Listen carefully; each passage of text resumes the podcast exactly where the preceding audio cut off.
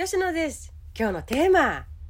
これを入れると会話も関係も続くです。そして本テーマの前の今日の小話。題して同じもの見てるのにね。です。これは昔の話でね、おばあちゃんを私が病院に連れて行った時のお話。あ、自分のおばあちゃんね。いわゆるおばあです。一緒に会計待ちをしていて、ソファーに並んで座ってたんです。ポツンポツンって。特に何を喋るでもなくね、うちら2人の前を病院のスタッフさんとか患者さんとかがパタパタパタパタパタ。パタパタパタパタパタパタ。通ってるわけですよ。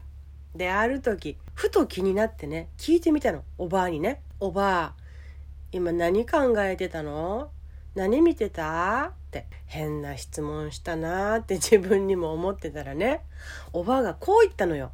おばあはさ人の姿勢が気になるわけ。おばあは背中が曲がってるから同年代ぐらいの人の姿勢を見てはあの人はまっすぐだなあの人はもっと曲がっているなとか見てたよって。そうなんだ。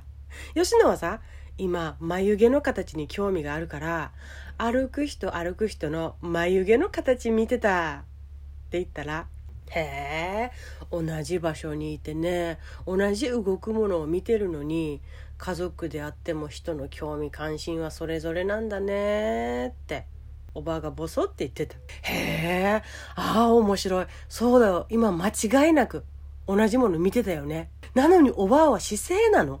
吉野はさ、眉毛の形だったよ。とか言って、おばあと会話が弾んだ会計待ちでございました。さあ、今日の本テーマでございます。これを入れると会話も関係も続くです。あなたは大切な人たちとほど会話ってコンパクトになるな簡単に簡潔になっていたりするなとか思ったりしませんか？それがね意思疎通あうんの呼吸でいい時もあるんだけれど主語述語なんやらそういうものがなくってね目的語とかがなくってねあすれ違っている勘違いしているようなことも多くあったりするのかななんて私は思います。大切な人たちだからこそ言わなくってもわかるとかね。自分のことだけもう話しがちになったり。あるいは逆に相手を思いやる気持ちが大きく大きくなってお互い相手の希望だけを叶えようと会話も噛み合わなくなっていったりすることもありませんか？そんな時に会話も関係も続く方法をお伝えしようと思いますよ。この間私がもやっとしていた会話をご紹介しようかなと思っています。私ね、こんなこと言ってたんですよ。いいよ、いいよ。あなたがいいならそれでいいよ。えー、今から買い物行くよとか、あ、ご飯作るねとか、するとね、夫さんがね、あ、いいよいいよ、俺自分で作るよ。眠かったはずなのにごめんな。ご飯なかったら俺買ってくるよ。とかね。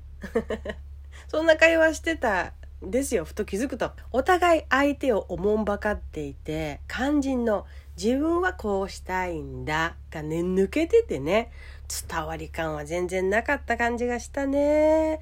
伝わった感も、私に伝わってる感もなくってね、こんな時大体私ね、違和感を感じまくるんですよ。つかめない会話だなとか、ふわっとしている会話だなとかね、今までもこんな感覚たくさんあったなっていうことをふと思い出すんですよ。で、そこでハッと思うんです。自分のこうしたいが言えてない。だから相手もどうしたらいいかつかめないんだと。逆もそう。お互いにね。例えば私があの時思ってたのは私は2時までパソコン作業がしたい。そしてその後ちょっと昼寝がしたいでした。それをもし先に言っていればあじゃあ俺は夕飯の心配がなければいいだけだから自分で作るよ。材料買ってきてくれただけで十分だよ。ありがとう。とかの話になりやすかったんじゃないかなって。たまに忘れるんです。自分のこうしたいっていうのをね。そこを忘れてる時もあってつかめない会話してるなって思う時もあるしたまにはねこれを言ったら相手の機嫌が悪くなっちゃうんじゃないかな。